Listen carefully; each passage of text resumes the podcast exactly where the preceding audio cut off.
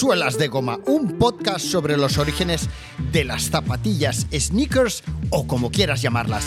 La historia de las mejores zapatillas de running, basket y skate de la historia.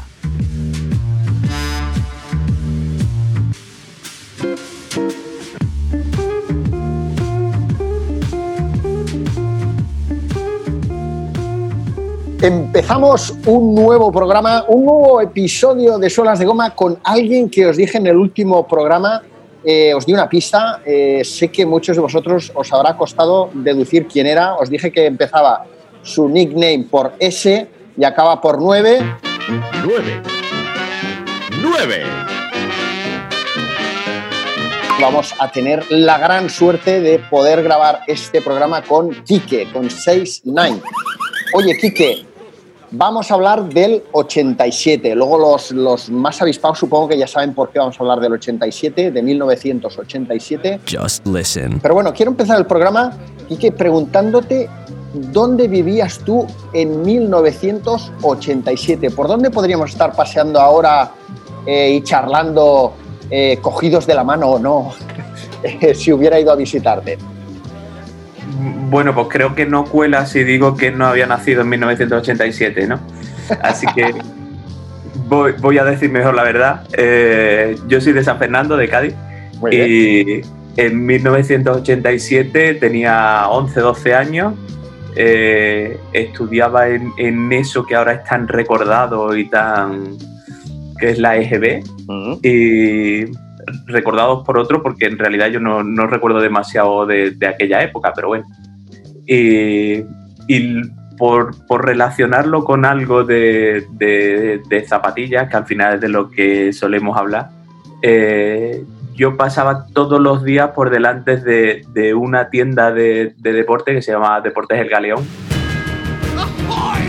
Era, era esta típica tienda de deportes clásica en la que había siempre un señor mayor atendiendo a todo el mundo, ¿no? Y, en esa tienda había un póster gigante de, Steve Cram, de, un corredor eh, británico de, los 80. Así como muy elegante, ¿no? Era este, este tipo, ¿no? Sí, sí, sí. Y, este hombre tenía su propia línea en, en Nike y entonces yo veía aquel póster de, Steve Cram con, una, con unas Nike blancas, amarillas y negras y para mí era el, la imagen que yo quería.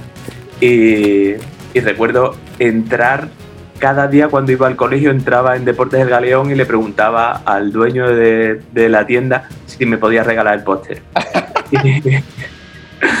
y, y cada vez que me preguntan, cada vez que me preguntan, oye, eh, ¿cómo empezó, cómo, empezó a gustarte todo este rollo de las zapatillas y tal?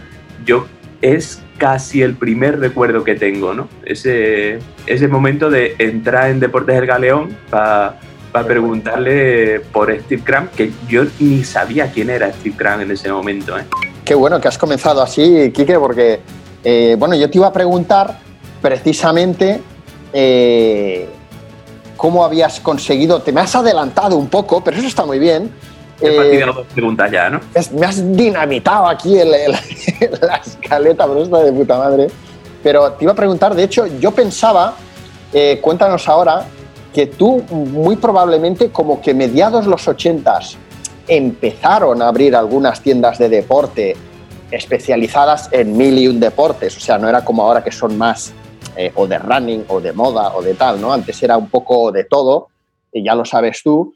Eh, pero yo pensaba que habías eh, conseguido tus primeros pares de zapatillas, a lo mejor mediante esos marineros americanos que llegaban con, sus levis y todas sus, sus zapatillas que aquí todavía no podíamos ni imaginar conseguir. Sí, bueno, a ver, la, historia va, va, bien por ahí, porque es verdad que yo soy de, San Fernando y, allí lo que comprábamos era en, esas tiendas de deportes barra armerías, que, era lo, lo, clásico, ¿no? pero nosotros teníamos relativamente cerca la, base naval de Rota, ¿no? que, es una base eh, estadounidense y en la que no podía entrar mm, nadie que no, que no tuviera eh, que no tuviera permiso ¿no? de, entonces había mucha gente que tenía alguna relación con militares y sí podía entrar en, en esa, en esa base militar. Y claro, en una España de los 80 en la que conseguir una zapatilla mm, americana era algo poquísimo. Ajá. Bueno, ni siquiera las conocíamos apenas, ¿no? Sí, bueno, yo, yo tenía, tenía la imagen de la publicidad de gigantes y de revistas de la época, en la que Mm. sí que, y de Nuevo Básquet y cosas así, Ujú. en las que había eh, publicidad de un par de tiendas en, en Madrid, de Doña Zapatilla y Princesa eh, 72 y cosas así, que yo veía la publicidad ahí decía, ¡guau! En Madrid las venden, en Barcelona las venden, ¿no? Pero, pero allí era complicado y quizás a, a final de los 80 ya sí se empezaba a ver un poquito, pero, pero antes era, era complicado. Era la manera más fácil de, con- de conseguir una, una zapatilla era tener un, un contacto en, en la base naval de, de Rota Ajá. y que alguno de esos americanos te trajera al- alguna zapatilla de allí. Qué bueno. Entonces era algo como de, de contacto, de conozco a alguien y, y siempre, me, siempre me parece muy curioso porque luego leyendo, por ejemplo, sobre mm, cómo llega eh, el rock a, a España, dice, bueno, llegó de una manera parecida, ¿no? Llega a partir de, esto por simplificarlo mucho, ¿eh? Sí, sí. pero, pero hay muchos militares que llegan a bases, por ejemplo, en Sevilla, ¿no? y, y estos de las bases americanas son los que empiezan a tener contacto con los flamencos de allí y de allí sale pues desde, desde Pata Negra hasta... Y es, es esa mezcla y, y es algo parecido a lo que pasó en Torrejón con, con el rap, ¿no? Como va llegando gente de fuera y, y te va presentando lo que, lo que hacen allí. Y, y en, en este caso Pero- no era pero- tanto lo, lo que hacían, sino la- las zapatillas. ¿no? Dentro de ti hay una estrella, si lo.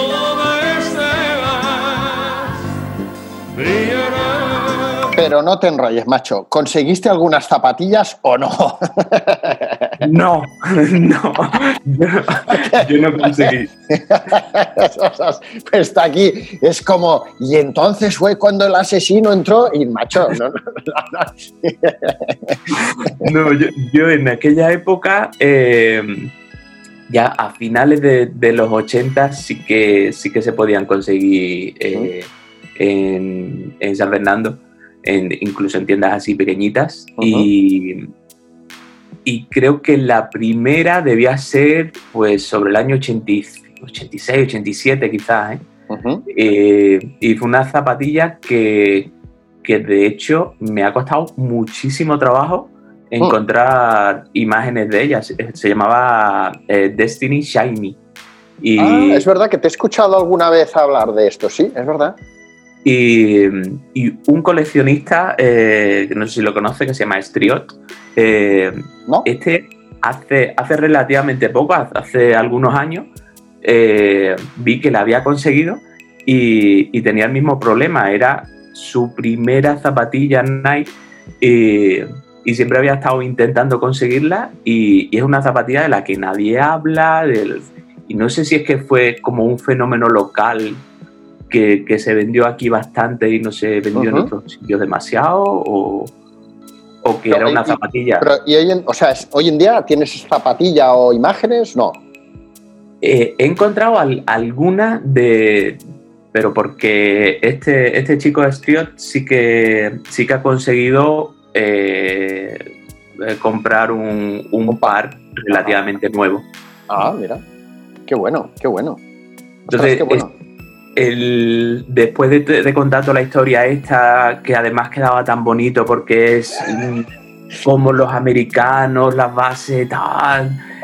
No, mi primera zapatilla me la compré en, una, en, en Deporte del Galeón, supongo, no recuerdo exactamente. Pero fue algo un poquito así más básico.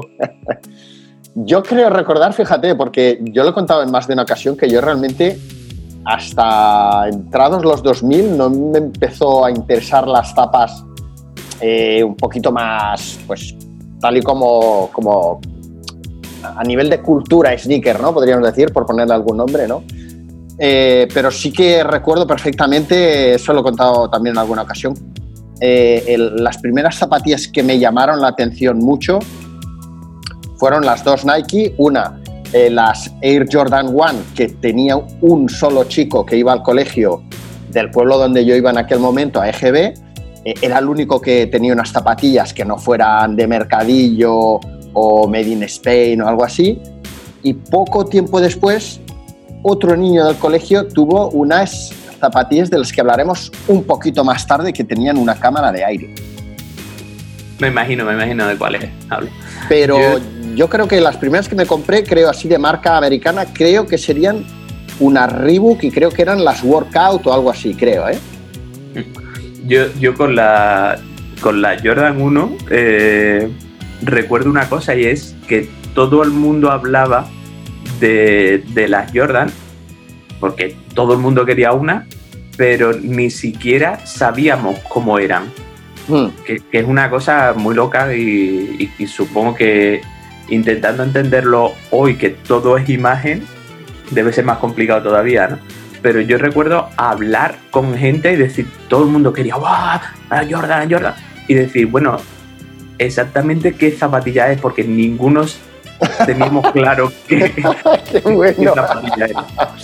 qué bueno, Y, qué bueno. y recuerdo eh, alguien venir con una zapatilla de running y con unas Nike de, de running y decía, no, no, es que estas son las Jordan. Y Nos hemos quedado como, Oh, no, no, no encaja esto. ¿eh? Tenemos entendido que las Jordan eran altas y tal. ostras, Y- qué bueno. Y la cosa es que en, en- en España llegaron, la, la Jordan 1 llegó Sí. relativamente tarde, tampoco demasiado, pero sobre todo es que estuvo durante mucho tiempo, porque eh, en 1987 todavía incluso había eh, anuncios en, en las revistas de, de baloncesto de la época de, de la Jordan 1, cuando Michael Jordan ya estaba llevando la, la Jordan 2. ¿no? Mm, Eh, y eso sí, salieron en el 85, dos años después todavía, todavía las tenías, no, no sé si normalmente, pero sí que las tenías en, en, rondando, ¿no? en tiendas, ¿sí? Sí, sí, sí, sí. Es que es, fíjate, eh, eh, yo recuerdo cuando me has hablado de la, de la tienda de deportes Galeón, que también eh, tenía armas, eh, yo he tenido la suerte de trabajar con, con algunos de los que fueron en su momento primeros representantes de, de deporte en España, eh, incluso gerentes y tal. Y, claro, era gente, lo que tú dices, que mm, vendían eh, escopetas de balines, eh, aquellas Gamo, no sé cómo se llamaba aquello, eh, y, dos otros artículos de deporte que vendían muchísimo, no eran ni, ni, ni de coña las zapatillas, sino que eran las raquetas de tenis de madera y los balones de fútbol y de baloncesto. O sea, las escopetas, las raquetas y las pelotas eran eh, la base de facturación de cualquier tienda de deporte y, y gente que se dedicara a eso, ¿no? Sí, sí, es que mm, al final en- dentro de, de los artículos deportivos hay como dos ramas, ¿no? Que es la, la parte dura y la parte blanda, ¿no? El, y Mm. la parte dura que son las herramientas mm, y se vendían en el, en el mismo sitio que, que, que zapatillas, que ropa o tal y no... no Sí, sí, sí. Y, era, eh, lo que tú dices. Y recuerdo perfectamente haber visto estas Air Jordan 1 que tenía este chico eh, de EGB. Eso fue una época en la que yo vivía en un pueblillo, en un pueblo pequeñito que hay mm, de camino a Andorra, de Barcelona a Andorra, que se llama Pons. Pueblo, estos súper pequeños y tal. Y estaban a la venta en una zapatería barra tienda de deporte. O sea, ahí tenías eh, mezclados los zapatos con unas bambas de tenis tal y, y las Air Jordan ahí, ¿no? Que no sé cuántos pares tendrían, igual tenían dos o tres o cuatro, ¿sabes? O sea que era, era muy curioso. Oye, eh, Bueno, ahora, ahora que has hablado tú de, Sí. de Andorra, sí, Eh, es curioso porque fíjate, yo siendo de Cádiz, Andorra era como el, el sitio más lejano al que podías ir. Porque también teníamos la, teníamos la opción de, de Gibraltar, que, que podías ir a Gibraltar y allí encontrabas productos extraños. Pero bueno, era producto extraño, pero no era de primer nivel. Pero, pero Andorra durante una época era la meca de las zapatillas. Sí, sí, sí. era alguien que fuera a los Pirineos o por allí, bueno, como quedara relativamente cerca, le decías, tío, tienes que ir a Andorra, que allí venden las zapatillas de tal. Y, eso ha durado muchos años, creo que, creo que ya hace, ya hace mucho también que, ha dejado de serlo, ¿no?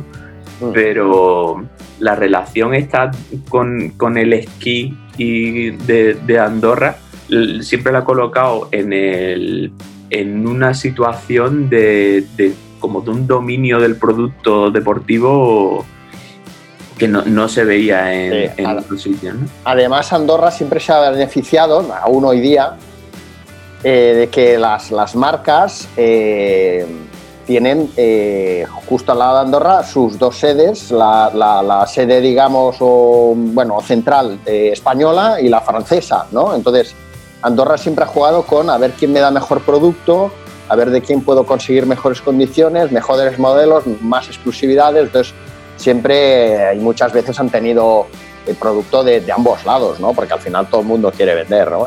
Ahora ya ha cambiado todo bastante, pero claro, siempre se han beneficiado de, de, de ese factor, ¿no? Oye, Quique, vamos a ver, los viernes por la noche yo veía en casa, solía ver eh, el 1, 2, 3, tampoco teníamos mucho más que ver, pero bueno, era muy entretenido. Y los sábados por la tarde, después de comer, me iba al cine a una sesión doble con los amiguetes, aquello que por cuatro perrillas veías dos pelis. Y en el 87 se estrenaron, eh, bueno, eh, Depredador, Good Morning Vietnam, La chaqueta metálica, El secreto de mi, éxito, eh, Wall Street, Detective en Hollywood 2, bueno, infinidad de películas de los 80s conocidas se estrenaron en el 87. ¿Tú veías muchas pelis? ¿Eras más de cine, de videoclub? Pues, a ver, no, no recuerdo yo y bueno, yo soy, soy el peor invitado para... Para hablar de cine.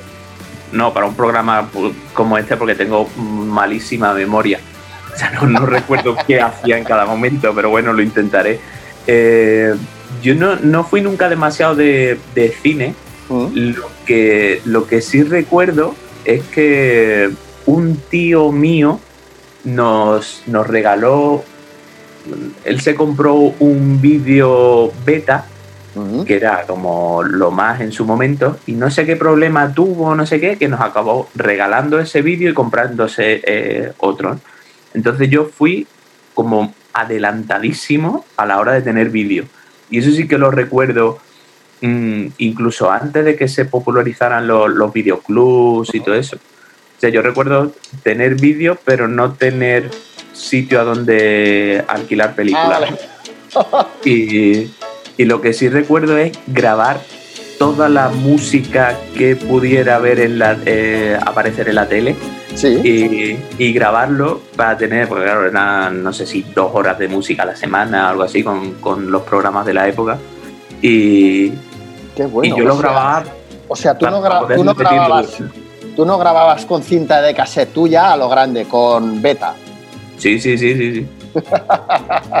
Qué bueno, macho. Era, era eso y, y todo lo que tuviera que ver con, con, el baloncesto y, bueno, en realidad con, con, casi cualquier deporte, ¿no? Porque sí que me interesaba mucho el baloncesto, pero, pero lo hacía con, con cualquier deporte. Con Oye, atletismo, pero entonces, con el... entonces eh, porque esto aún, aún, no lo acabo de tener claro. Eh, a ti el gusanillo de las tapas te entra por eh, pasar por esa tienda de deportes y ver ese póster eh, con eh, un atleta con unas zapatillas Nike, pero tú ese, ese, impacto te llama la atención porque te gustaba correr, te, buscaba, te gustaba el básquet, o, o, o has corrido, has jugado a básquet, ¿cómo ha ido bien bien la cosa? En, en, mi, en, mi, familia siempre, siempre ha gustado el deporte, ¿no? entonces yo siempre lo he, lo he tenido ahí muy... De hecho, mi, mi padre tiene 84 años y hasta hace nada estaba yendo a nadar a diario, hasta antes de la pandemia estaba yendo a nadar a diario. Qué bueno. Y mi madre igual, mi madre hace deporte también. Eh, ahora mismo el que, el que menos deporte está haciendo en mi, mi familia soy yo. Y, y, yo creo que yo, yo tenía como dos visiones, porque yo tengo, soy de esa gente que tiene la suerte de tener una hermana cuatro años mayor. Entonces, lo que nos pasa a, a, los hermanos menores es que vamos como eh, fagocitando los gustos de, de los hermanos mayores. ¿no? Entonces, a mí me gustaba la música eh, que le gustaba a mi hermana eh, y a, a, mi hermana le interesaba vagamente el mundo de la moda y tal. Y entonces yo desde muy pequeño he tenido, por una parte, eso de, de interesarme todo, e, todo eso y por otra que, que, veía el deporte en casa y, y bueno, nunca he sido demasiado bueno en ningún deporte. Y entonces, quizás por eso acababa mirando a, a otra parte, ¿no? Quizás si, si hubiera destacado en el baloncesto, mm, igual me importaba poco qué zapatillas llevaba.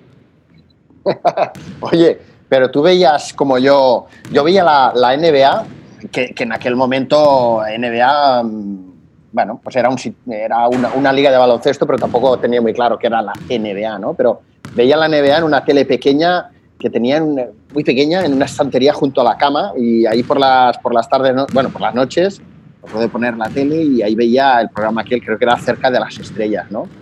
Eh, sí, sí, sí.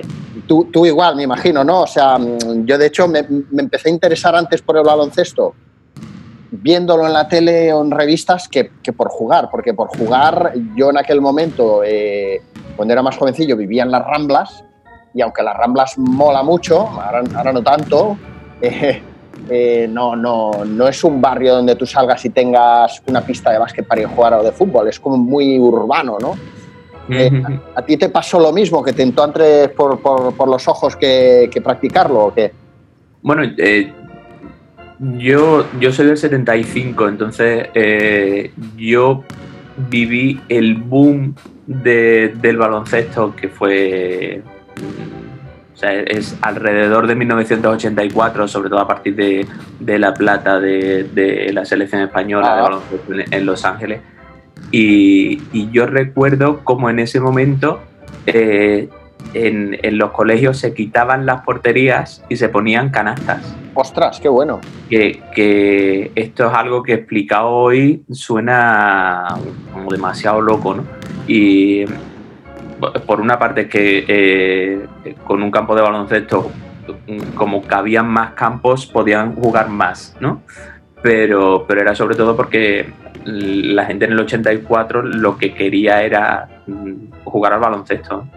Qué bueno. Y, una selección que iba, si no recuerdo mal, eh, prácticamente todos o todos con Adidas, con Adidas Top Ten y modelos bueno, de hecho, eh, la, las camisetas eran Adidas, pero no sé qué tipo de contrato eh, tenía Adidas con, con, la Federación Española de, de Baloncesto ¿Mm? y le obligaba a los jugadores a llevar zapatillas Adidas durante, eh, durante el tiempo en el que estaban con la, con la selección. Uh -huh. Entonces se daban fenómenos extrañísimos como jugadores que tenían contrato con una marca jugaban durante toda la temporada con esa marca, pero en el momento en el que jugaban con la selección tenían que utilizar zapatillas Adidas. Ah, mira, mira. mira. Y había, había algunos que las aceptaban y ya está. Por ejemplo, me viene a la cabeza, aunque no estuviera en el, en el 84, pero bueno, eh, Villacampa, Ajá. incluso en su época de con Kelme, cuando jugaba con la selección, jugaba con, con Adidas. Ah, qué bueno, o, qué bueno. Por ejemplo, eh, eh, Fernando Martín. Sí. Eh, estuvo con Converse, uh -huh. estuvo con, con, Nike en su momento y cuando jugaba con la selección llevaba, llevaba Adidas. Qué bueno. Y él, eh, había casos de, imagínate, jugadores, atletas de primer nivel que llevan un año jugando con una zapatilla y que no se atreven a cambiar de modelo para, para jugar mmm, durante el verano. Ajá. Y lo que hacía era tapar la zapatilla y disfrazarla de Adidas. Vale. Y, y- Sí, y sí, era, sí. era una cosa divertidísima porque tú estabas viendo una, una zapatilla Nike, tengo, tengo en mente ahora el, el caso de Andrés Jiménez, Ah, con, una, con una Air Force 2 y en la que le había quitado el swoosh. Y ponía las tres franjas de, de Adidas. Eso, eso era. A mí me hace mucha gracia. No sé si tú sueles poner imágenes de este tipo en tu cuenta en Instagram. eh, Uno que sí que lo pone muy a menudo, cosas estas. Es, es James Blackthorne, que es mm, altamente recomendable porque o sea, el tío tiene un. Debe tener ahí un, un- un archivo de revistas envi- envidiable y, y el tío va con lupa mirando cada una de las zapatillas Sí, sí, sí. y, y- y él es. A, a la hora de, de contar casos de esto, seguro que, que él sabría muchos más. Sí, sí, sí. No, no, y además yo creo que te tienes, o sea, debe ser algo que él ya hace por costumbre, porque si no, fijarte en cosas de este tipo muchas veces dices, ostras, ¿cómo se ha dado cuenta de esto, macho? Si es que... Bueno, sabes que hay, hay un momento en el que mm, ya haces contacto a las zapatillas antes que contacto a la cara ¿no? de la gente. ¿no? Yo creo que nos, nos pasa a todos, ¿no? Esto de. mm, ya, ya es como que dices, "Eh, esta cara no me suena, ¿no? Sí, te, te hablan de alguien y dices, no me suena, tío. Sí, que era rubio, que tal, no me suena, que tenía gafas, no, que tenía tal zapatilla. Ah, sí, ya me acuerdo, ya me acuerdo. Bueno. ahora ya no pasa, ¿no? Porque como hay tres pares, eh, te dicen, sí, tenía una allí, sí, dices, vale, me da igual todo, no tengo allí, no, no sé. Es verdad, es verdad, es verdad. Sí, sí. Oye, pues fíjate que la, la persona o personas que, em, que consiguieron ese acuerdo o acuerdos eh, con la selección española de baloncesto o con tantos otros atletas, eh, fin, o deportistas de, los ochentas, todavía trabajan en Adidas España, en Zaragoza. De hecho, una de ellas se llama Conchita y bueno, es una persona, la, verdad es que nunca he tenido demasiado contacto con ella, pero es una persona, bueno, muy, muy- estas que, que rebosan energía y, es curioso, ¿no? Ver que hay gente que, que estaba en aquellos momentos y que todavía hoy en día están ahí metidos en, el, en este caso en el mundo ahora ya se le llama, tiene este nombre de mm, sports marketing, ¿no? Que queda muy guay, ¿no? Que son la gente que trata con los deportistas, les envían material, etcétera, etcétera, ¿no? Pues de- debe tener una historia, unas historias curiosas, Conchita, ¿eh? Jolín, desde luego, desde luego, desde luego, porque claro, estaban, estaban en otra, bueno, era, era aquella época en que los ordenadores eran verdes eh, con letras eh, blancas, eran eh, mm, fax y, y- y cuatro personas trabajando, ¿sabes? O sea, Sí, sí, sí. Bueno, oye, este año fue el mismo, si no recuerdo mal, que Jordan ganó el famoso concurso de mates que luego teníamos los pósters todos en casa y tal, ¿no? Bueno, mm, de hecho, yo recuerdo, eh, entonces no, no había, no, sé- no sé yo si el, el All-Star del 87, ¿Mm? mm, yo creo que no llegaron a, a retransmitirlo en directo, porque esas Ah. cosas no se hacían en, en esa época. Ujú. Yo el primero que recuerdo en directo fue el, el del año siguiente, el de 1988. ¿Mm? Y, y lo que sí recuerdo era que mm, el- yo esperaba a esa semana, la semana siguiente, eh, cuando salía Gigante, era el momento en el que por fin podías ver qué zapatillas llevaba cada, cada jugador, porque Ah, en, vale. En la tele, en las teles de la época y con la calidad de la época, en movimiento y tal, mm, podías ver lo básico, ¿no? Sí. pero, pero el detalle era esperar que llegara el, el gigante, que creo que salía los jueves, creo que era, y, y era el momento de decir, ¡buah, ve qué, qué zapatilla! claro". Y yo recuerdo ver las imágenes del All-Star y ver que eh, Michael Jordan llevaba eh, una zapatilla blanca que yo no, reconocía, que era la, la Jordan 2. ¿Mm? Y, y además, sabes que la Jordan 2 no tiene ningún ningún logotipo, ningún nada. Sí, sí, sí. Y, y claro, después de la Jordan 1, mm, todo el mundo estaba esperando a ver qué era lo siguiente y, y de repente ves que Lo siguiente era como una mancha blanca. Claro, claro, era una zapatilla blanca sin logotipo y tal. Y me acuerdo estar mirando una por una las fotos de, de, gigantes para averiguar qué marca era. Porque ni siquiera sabíamos qué, marca. Y había gente que decía, no, es que esto es que se ha ido de Nike, porque claro, si, si fuera Nike tendría el logotipo, ¿no? Y, recuerdo que el, momento clave fue una, una foto que aparecía en Gigantes en, un póster en la que se veía la parte de detrás y por lo menos ahí veías que ponía Nike. Y era como, bueno, por lo menos sabemos algo. es, sabemos que sigue en Nike, por lo menos. Qué bueno, qué bueno. Es que fíjate cómo ha cambiado todo, ¿no? O sea, ahora antes de que salga una zapatilla a la venta, ya ha habido todo un trabajo por parte de los departamentos de marketing de, marcas y tiendas en dar a conocer ese modelo y, enviárselo a influencers, etcétera, etcétera. Pero en aquel momento no, ¿no? O sea, fíjate que estamos hablando de que un tío, eh, el número uno de los números uno en la NBA, eh, estaba jugando unas zapatillas y no sabías qué zapatillas eran. Sí, es que al final eh, esto es una conversación que, suele, suele, suelo tener con, gente que, ha vivido ya durante varias décadas todo este rollo de, las zapatillas, ¿no? y, y cómo la mayoría tenemos eh, asociado a cada zapatilla a recuerdos de mm.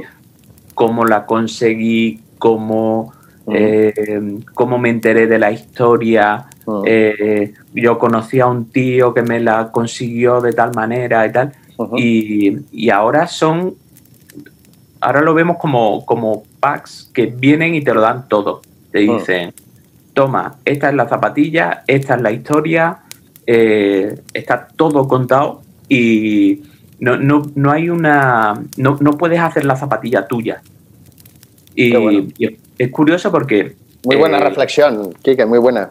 Es que al final la, narrativa de, las marcas va por justo, justo el otro lado, ¿no? Te dicen, tú la puedes personalizar, eh, esto está pensado en ti, pero lo que veo yo es que la experiencia que, tiene cualquiera ahora con la zapatilla es exactamente igual es tú entras en una página, haces un clic o entras en un sorteo, te llegan a tu casa, es para todos igual. Y, yo creo que de la Jordan 1 o de cualquier modelo de, la época, eh, cada uno tenemos una relación distinta y podemos contar una historia, ¿no? Por, por, eso yo soy, tú sabes que además con el tiempo por, por, por, toda una serie de circunstancias me he vuelto más radical. Eh, radical, eh, tampoco es que vaya ahí a sacar ahí a quemar containers, ¿no? Pero, pero es justo lo que tú dices en cuanto a la experiencia de compra. Yo soy un, ya lo sabes, un defensor de la experiencia de compra en tienda, ¿no? Y de, de cómo era esto hace tan solo 10 años atrás.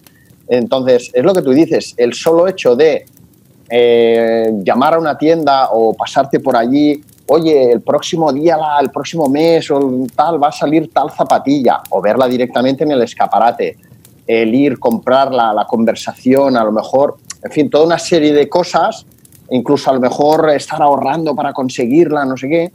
Es, lo que tú dices, ¿no? Es ese álbum de fotos de recuerdo de la historia de esa zapatilla que tú tienes, eh, incluso alguna zapatilla que yo me compré pues en algún viaje, ya con la ilusión de que cuando vaya a París iré a aquella tienda, tal, tal, tal. Ahora es lo que tú dices, ahora todo esto eh, se resume en que el, yo creo, yo creo, fíjate lo que te digo, que em, eh, ahora la gente, el máximo disfrute a la hora de comprar unas zapatillas es el momento del raffle. O sea, es el momento de excitación ese o de, de nervios de a ver si me toca, a ver si me toca, a ver si me toca, porque que yo no he hecho nunca ningún raffle, pero eh, una vez ya tienes el raffle, incluso, incluso con gente que tú conoces que ha estado delante, ostras, mira, me ha tocado el raffle.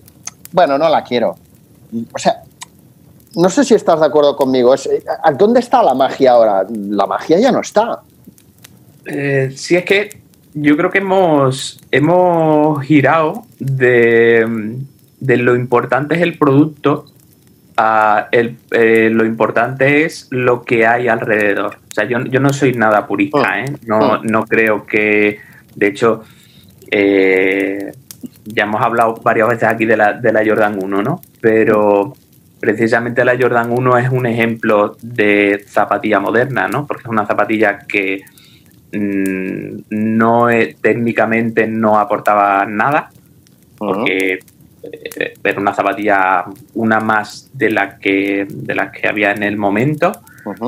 Eh, de hecho, incluso sabes que se le criticaba que la cámara de aire era tan pequeña que, que ni siquiera tenía sentido, ¿no? Como, como herramienta de amortiguación, ¿no? Entonces, no es un... Era no más un- marketing que no.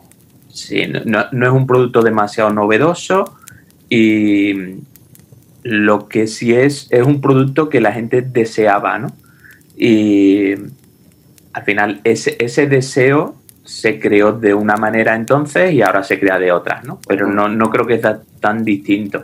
Eh, uno, uno de los motivos por los que la Jordan 1 eh, ha creado todo, to- toda esa bomba que, que creó alrededor es que Michael Jordan empezó a, a- a enseñarla eh, en septiembre y la gente podía conseguirla en marzo. Mm. Entonces te llevas muchos meses Mm. enseñando un producto o lo que tú creías que era una Jordan 1 porque ese es otro tema, ¿no? No, no, no era realmente ese producto. Sí, sí, Pero- sí, sí, sí. Bueno, pero- la verdad es que Nike, como siempre decimos, siempre ha demostrado que han sido muy inteligentes a lo largo de los años en crear expectación, ¿no? Eh, Ya tal y como tú dices, eh, estrena eh, Jordan las Airship, las predecesoras de las eh, Jordan 1, ¿no? Y ya van calentando motores también con, con esa leyenda urbana que se creó en torno a que si habían tenido que pagar la multa para llevar las zapatillas o no, eh, todo aquello, pues bueno, no tuvieron que pagar nada, pero ahí estaba ya el rumor, el- la expectación, ¿no? Sí, y, al final es, ese es el, el tipo de maniobras que se, que se hace hoy, ¿no? Es conseguir que la gente hable, conseguir que está muy bien, pero, pero lo que hace es girar la atención hacia la campaña en lugar de girarla hacia el producto, ¿no? Eh, en realidad el producto hoy día eh, tiene algo que ofrecer o, o lo que está haciendo es eh, recordar el pasado y, y decirte, mm, intentar recuperar modelos de entonces. Entonces, cuando, cuando estás tan centrado en mirar al pasado, lo que estás demostrando es que no, no estás trabajando en, en hacer que eso evolucione, ¿no? Entonces, yo, yo creo que estamos demasiado centrados en, en contar historias. Y fíjate quién lo dice, lo dice, lo dice alguien que... pero, pero hay veces que, que me dan ganas de decirle a, la internet- a- a las marcas, no, no, no me contéis historias, enséñame el producto y, y deja que sea yo como usuario el que cree esa, esa historia, ¿no? Deja- déjame que yo la viva de- a mi manera, esa, esa zapatilla. Que no tenga como un libro de instrucciones. Que, que es lo que me parece ahora, ¿no? Que, cada, cada modelo viene con un libro de instrucciones hasta de cómo llevarla. Sí, sí, sí, sí. Es, eh, eh, aquí tienes tu sobre de tank sabor naranja. Eh, viértelo en un vaso con medio litro de agua, mm, agítalo, métele hielo y ya lo tienes. Sí, sí. Bueno, esto hay. Esto le voy a robar la, la expresión a, a Humi, eh, que estuvo también por aquí. Y él habla de, eh, de coleccionistas. pero, sa- ¿sabes este, este tipo de colecciones de, de libros o de tacitas o de lo que sea? Sí, que empiezan siempre en septiembre y que cada semana, sí. cada semana llega al kiosco. Como por fascículos, ¿no? Sí, sí, sí. Pues, pues él dice que Jumi habla de, de- de este tipo de coleccionistas que compra la zapatilla que toca cada, cada semana, ¿no? Y al final acaba teniendo, acaba teniendo colecciones exactamente iguales que las del resto. es verdad, es verdad, es verdad. Sí, sí, sí, sí, cierto, cierto, cierto, cierto. Oye, eh, además, fíjate que en el caso de las Jordan 1, y ya seguimos avanzando hacia otro tema, me hace mucha gracia, mm, preparando este programa un poquito, aquello para hacer cuatro apuntes, que viendo el concurso de, de mates, en el que Jordan iba con estas zapatillas que comentabas, antes de hacer el salto a canasta, desde la línea de tiros libres, creo que fue, se va, o sea, va retrocediendo, retrocediendo, retrocediendo, hasta eh, que llega a la esquina, de, a una esquina de la, de la pista para coger velocidad, que no sé si le hacía falta tanto, pero justo ahí donde se coloca había una pancarta publicitaria de uno de sus patrocinadores, de Gatorade. ¿Sabes? Dices, qué casualidad. Bueno, era, creo que también era patrocinador, no sé si en el año 87 exactamente, pero bueno, en esa época era patrocinadora también de, de, De lo- Y de hecho, eh, tendría, tendría que mirarlo porque creo que en aquella época todavía Michael Jordan estaba con Coca-Cola, ¿no? Ah, pues mm, buena, buena aportación, buena aportación. Pues mira, me, ya lo me miramos. parece, me parece, bueno, no, luego lo estuvo con, no estuvo con Coca-Cola y Gatorade al mismo tiempo, ¿eh? Entonces, no.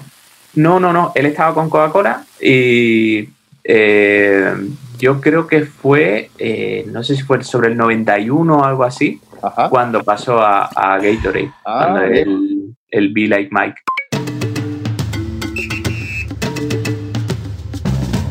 Sometimes I dream that heals me. To be.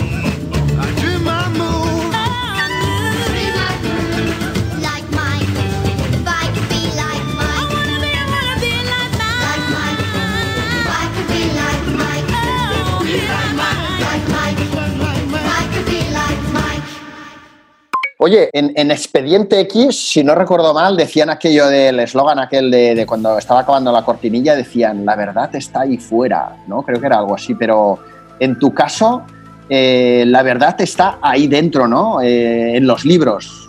Eh, depende, depende. tengo, ten- tengo una relación ahí extraña porque durante mucho tiempo era complicadísimo encontrar información sobre marcas, no- no tanto sobre zapatillas, eh, sino sobre las marcas. ¿Mm? Era muy complicado encontrar información porque eh, a, a las marcas no le interesaba contar ciertas Sí, cosas. ¿no? Sí, sí, sí. Entonces, solo, solo lo encontraba con, por ejemplo, eh, abogados que han estado trabajando con, por ejemplo, con Michael Jordan. Vale, o sea, como buscando info a través de gente mm, profesional que estuvo relacionada con el sector, ¿no? Eso es. Entonces, no es la marca la que contaba, sino tú tenías que ir mm, buscando quién había trabajado en tal sitio a ver si ese podía contar sus historias, ¿no? Eh, pero no era nunca una historia oficial. Entonces, nunca ha habido como una historia oficial de Nike, una historia oficial de Adidas, nunca ha habido nada de eso. De hecho, eh, uno de, de los libros que para mí era como una guía, en, en inglés se llama eh, Swoosh y Ajá. es de, de JB Stress, eh, sí, JB Stresser y Laurie Beckland. Mm. Y- ah, vale, sí. Creo que habíamos comentado alguna vez algo tú y yo. Eh, Se llama por- Nike directamente. Sí, Nike, español, ¿no? Nike, Nike, correcto, correcto. Que de ahí he sacado yo bastante info y bueno, de hecho es un libro que tienes ahí, vamos, vida y milagros, ¿no? De, de Nike, ¿no? Sí, sí, sí. Y, y ese, ese libro creo que es del año 91, 92. De hecho, yo, yo me lo compré en el, en el 92. Ujú. Me lo leí en ese momento y fue como, bueno. o sea, un, un bombazo. Eh, y, y ese libro no era una historia oficial De hecho, eh, estaba contado por, por la que había sido la mujer de, de Rob Stracer, ¿no? Que, que es uno de los apestados de, de Nike, ¿no? Eh, entonces, hasta, hasta bien entrado el siglo XXI, las fuentes de información para mí eran los libros, pero era a partir de, de esas historias. De, en los últimos, no sé si cuatro o cinco años, algo así, se está produciendo como el fenómeno contrario, Mm. y en el que las marcas están decididas a controlar ellos la información, y que me parece correcto, ¿eh? pero ellos acaban diciendo, si tú quieres saber la historia, Mm. yo voy a sacar un libro con la historia oficial. Claro, claro. Y, obvi- ob- obviamente siempre va a ser más interesante un libro como este que nos comentabas ahora, porque eh, siempre te van a contar cosas que la marca o te las va a maquillar o, te- o no te las va a contar, está claro. claro, al- al final una marca lo que quiere hacer es, obviamente, vender. Y, y no sé hasta qué punto un, como una narrativa oficial lo que intenta hacer es vender una imagen que ellos quieren dar. Mm, Y esa imagen no tiene por qué coincidir, coincidir con la realidad. ¿no? claro. Y que es cierto que, que es algo que también pasa cua- cuando una persona cuenta su- la historia, en realidad está contando su historia, ¿no? Mm. Pero no es algo tan dirigido y Mm. sobre todo es algo que tú puedes comparar, ¿no? Tú puedes Mm. comparar en una misma situación, tú puedes leer varios libros porque eh, a- aprendes desde distintos puntos de vista. Ujú. Bueno, Eh, y, y- y luego no sé si te ha, te ha pasado a ti, bueno, tú has, ha- has leído muchísimos más libros que yo y lees, pero a mí a la hora de buscar información para el podcast sobre según qué marcas, o sea, sobre según qué marcas, sobre las marcas que no son Adidas, Nike, eh, New Balance, ya empieza a flojear la cosa, y a Sonic, Suka Tiger sí que más o menos hay, pero el resto de marcas, ostras, cuesta encontrar algo, ¿eh? es como que nadie se ha preocupado y es un desierto, ¿no? Yo, yo te diría que incluso de, de las marcas grandes, ¿eh? porque eh, lo que suele ocurrir es que hay como una comunicación oficial Mm.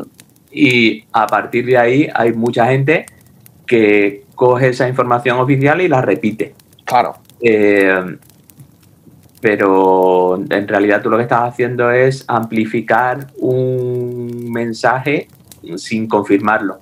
Claro. Y, y es una, una de las batallas que tengo es, es eso, ¿no? Es en, en los últimos años ha habido eh, una cosa que yo no había visto nunca y era eh, eh, revista, perdón, eh, libros oficiales de Nike, por ejemplo, contando ellos la historia y, y a mí lo que me interesa es, bueno, esta es la parte oficial, pero déjame investigar a ver si cada una de estas cosas es cierta, ¿no?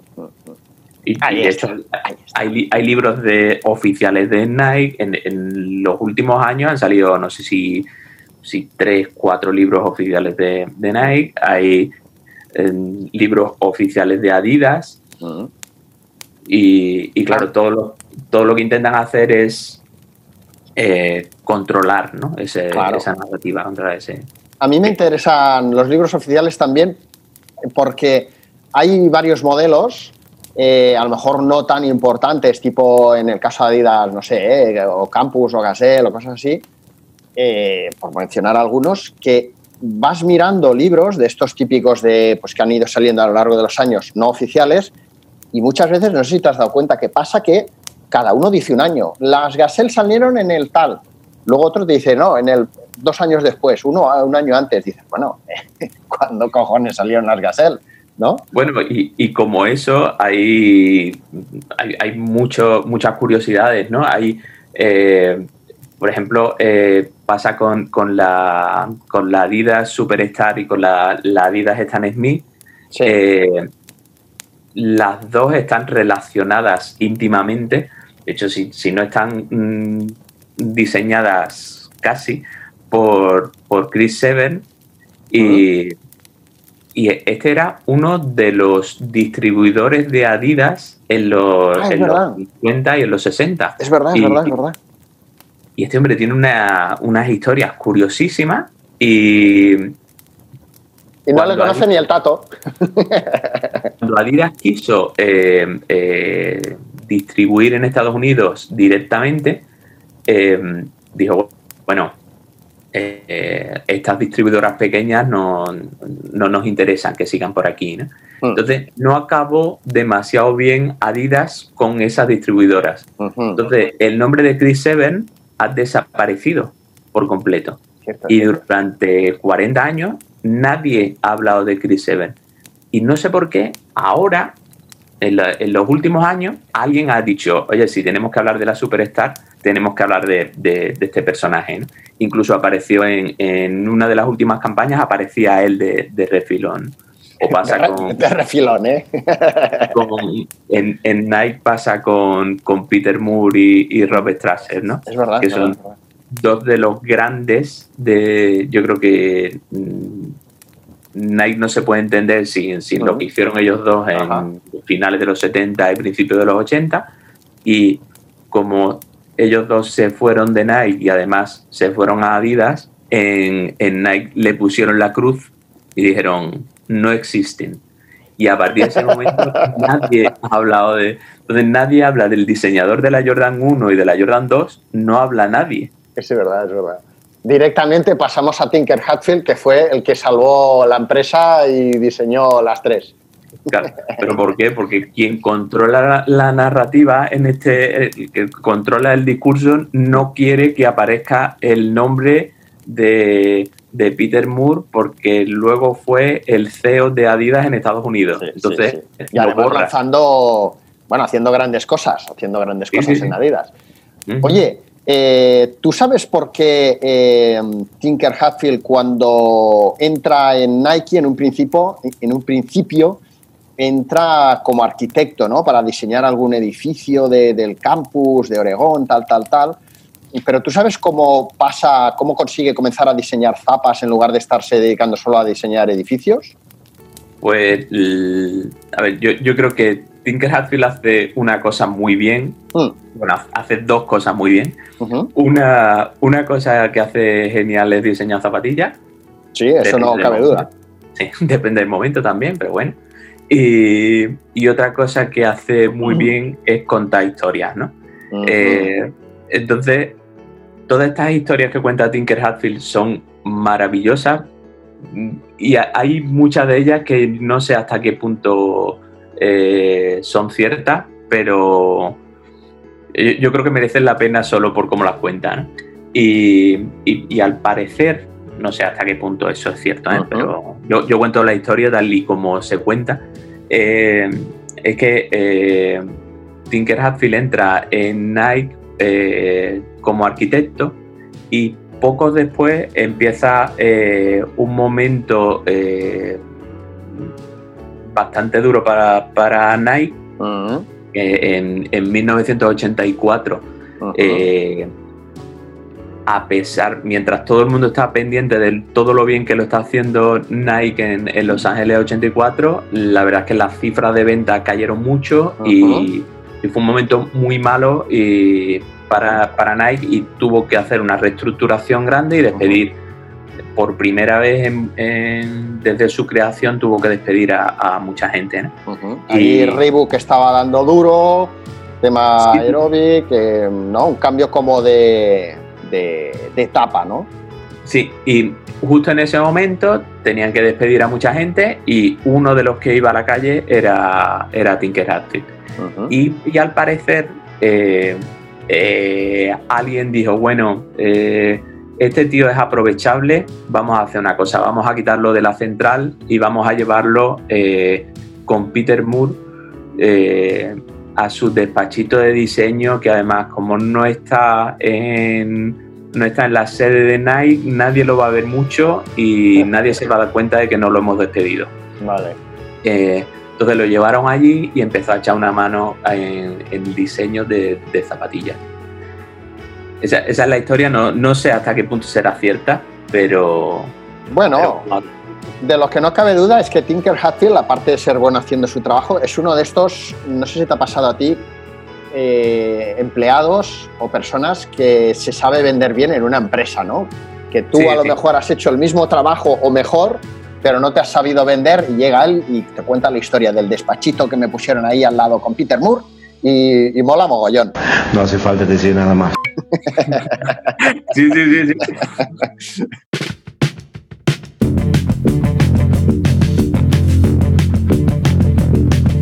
En el 87 eh, falleció eh, súbitamente Horst Dassler, el hijo del fundador de Adidas, que de hecho junto a Antoni Samaranch eh, fueron los que consiguieron que el olimpismo se profesionalizara, eh, en fin, fueron los que empezaron a hacer que los deportistas ganaran dinero a cambio de conseguir contratos con marcas, etcétera, etcétera, ¿no? Y era un momento crucial, tal y como tú dices, en la, en la historia de, Nike, ¿no? Eh, es un año en el que salieron eh, las Air Trainer, las Air Safari, las Reebok Workout, un poco antes habían salido las Weapon, pero en el 87 salen al mercado unas zapatillas revolucionarias que diseña justamente Tinker Hatfield. ¿Qué zapatillas salieron en el 87 tan importantes para Nike y por qué fueron tan importantes para Nike? ¿Qué? Pues eh, si te digo la Trainer 1, te hundo, ¿no? El- el- que- creo que te refieres a la, a la Air Max 1, ¿no? Vale, yo... yo ¿Tú hubieras puesto las Air Trainer antes que las Air Max? Eh, Hablamos de, claro, de una- un modelo de zapatillas que hizo que, o que ha hecho que Nike gane mucho dinero, ¿no? A lo largo de los años. Mm, es que yo, yo creo que tiene que ver un poco con cómo se cuenta la historia y yo creo que si en el año 90 le preguntas a alguien eh, qué tiene más peso, te hubiera dicho sin duda la trainer. ¿eh? Bien. Eh, lo que sí es verdad es que eh, a lo largo de los años sí que eh, la línea Air Max se ha desarrollado mucho mejor y, y a día de hoy tiene mucha más importancia cultural, con todas las comillas que le podemos poner a eso, que, que la Trainer. Pero, pero en su momento yo te diría que tenía incluso más, más peso ¿eh? que la, ujú. que la Air Max 1. Al, al final, el, el año 87 es, es, es un año en el que pasan muchas cosas ¿no? en, el, en el mundo de, de las zapatillas. Y no, no sé, pon- yo, yo me cuesta trabajo eh, distinguir una de, de otra. ¿eh? Es Air Max, Trainer, Revolution, eh, Safari, estaban todas por ahí y, y al final es Nike lo vendió como, como un pack completo ¿no? de, de zapatillas. Mm. Y fue cuando, bueno, esto, esto lo vimos muchos años después porque eso, que yo sepa, no, no llegó aquí la, la campaña esta con, con la música de los Beatles, con el Revolution y tal.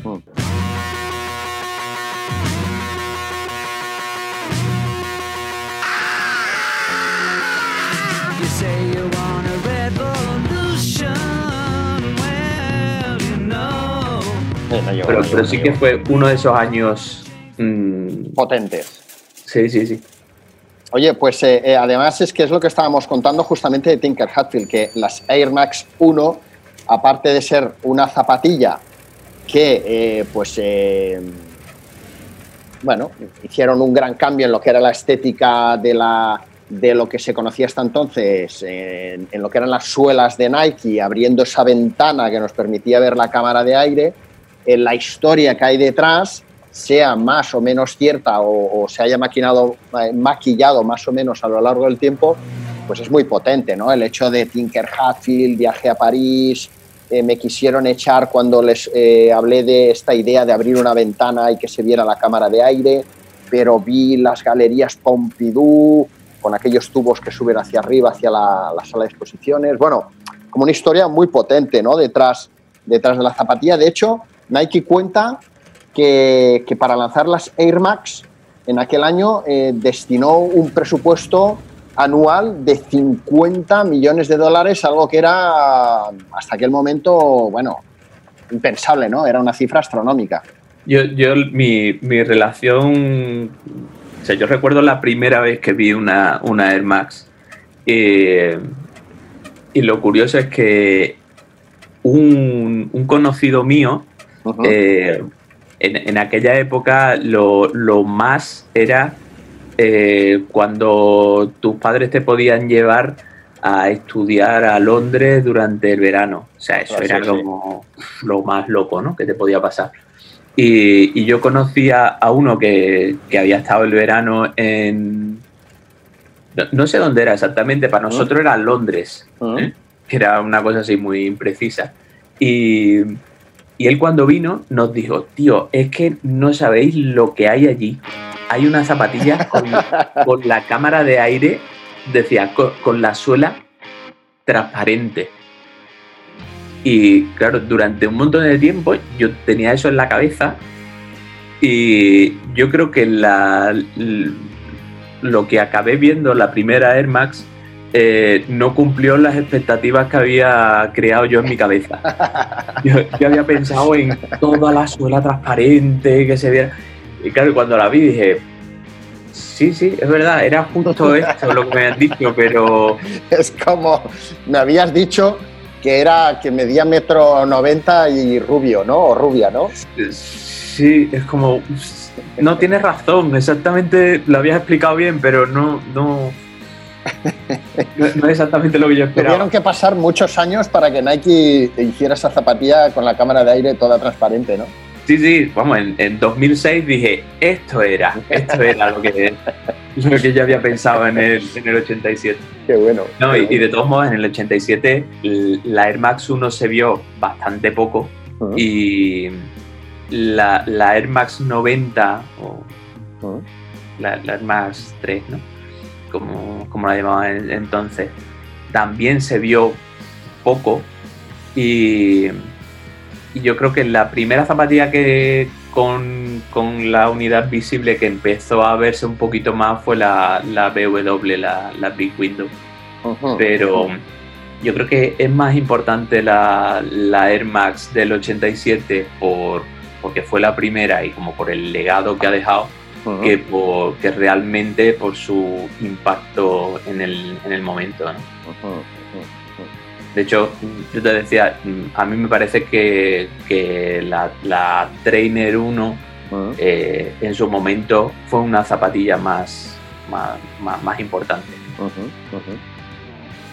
Bueno, pues eh, llevamos aquí un buen ratito hablando un poco de todo eh, y un poco de nada. Eh, oye, en el 87 eh, o de los 80s, eh, ¿tú te quedas con alguna música en especial? En el 87 fue el año en el que Michael Jackson lanzó Bad, que arrasó en el mercado. Era un año en el que estaban Samantha Fox, Sandra, Sabrina, Sissy Catch, todo todo el fenómeno aquel de, mujeres, Bananara, Kylie Minogue. Eh, ¿Tú te quedas con alguna música de aquella época o, o no? A ver, eh, todos tenemos como hay una tendencia a justificarnos, ¿no? A, no, yo es que cuando era pequeño escuchaba mm, a, a Public Enemy y tal, porque, bueno, a ver, eh, es cierto que yo creo que en el 87 no, porque creo que el, el primer disco de Public Enemy es del 87, yo supongo que empezaría a escucharlo un poquito, un poquito después, ¿no? Eh, pero en esa época tienes el batiburrillo este de gustos que tú crees que son personales, con lo que escucha tu hermana mayor, con lo que te tenía ahí como una mezcla un poco rara. De, de lo que has dicho, mira, de- del Michael Jackson, de- del Bad, recuerdo tenerlo en, en- haberlo comprado en, en vinilo en su momento y, y de que, que el primero, el thriller, lo máximo que conseguí es, es que me lo grabaran en cinta. Oh, qué fue- y por, por lo menos el, el Bat sí que lo tuve en, en vinilo.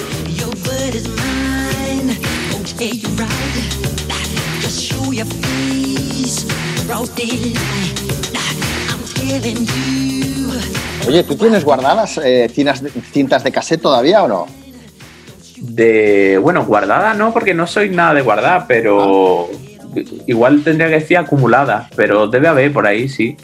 Yo es que tengo, tengo, tengo cajas y, y recuerdo en la época en la que estuve Adidas que en un evento que se organizó en las Ramblas de Cataluña, no sé si era para lanzar las NMD, no me acuerdo qué, qué modelo de zapas era, pero Paulo Jawel, que era, no sé si lo sigue siendo, el responsable de Adidas Originals en aquel momento, organizó de- dentro del evento una sesión de de pincha discos con el pincha cintas de cassette TJ Auto Reverse, que de hecho es maño el tío también y tiene una colección de, de Wallman de la hostia, de estos desde, desde el primero de Sony hasta el que tú quieras.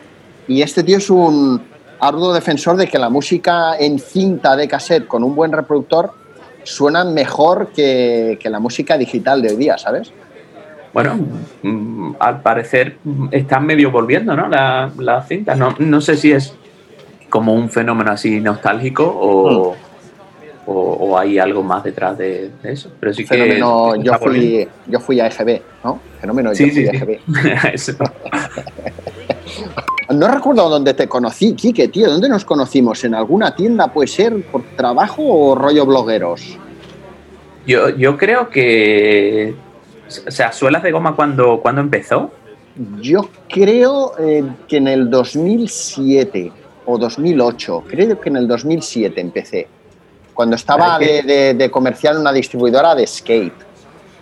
Yo es que eh, al final me, me pasa mucho que, bueno, yo empecé con, con SZ9, con el blog en el 2006, Mm. entonces eh, no había nadie que escribiera de, de zapatillas entonces en, en Mm. español.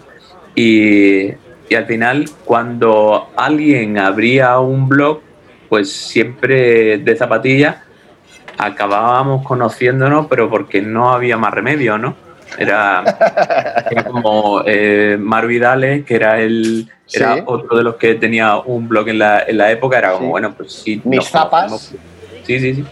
Y con, con Iván Jiménez, ¿no? Que otro, otro Eh, exacto, exacto, exacto. invitado. Exacto. Y entonces era como, bueno, nos hemos conocido todos por, por esto, ¿no? Por- Por pero dedicar yo- nuestro yo no tiempo libre a, a escribir sobre zapas, ¿no? Sí, sí, sí. Fíjate que hay uno, fíjate que hay uno que empezó en el 2007 o 2008, corrígeme si me equivoco, pero ahí, ahí estaba, que es el fundador de Hype Beast. O sea, que yo empecé antes que Hype Beast. Ah, mira, Joder, pues vaya, vaya adelantón ¿Eh? que me ha dado, ¿no? ¿has visto? ¿Has visto? Nos ha pasado ahí por la derecha, pero vamos, que nos ha dejado bien atrás, ¿eh? Oye, Quique, espero que te guste mucho el podcast, que lo compartas con tu mascota y con todos los vecinos de tu bloque. Vale. Bueno, pues muchas gracias por, por invitarme. Ya sabes que yo soy muy duro para cualquier sitio en el que tenga que mostrarme un poquito, sea foto, sea voz o tal. Pero bueno, al final me lo paso bien esta cosa.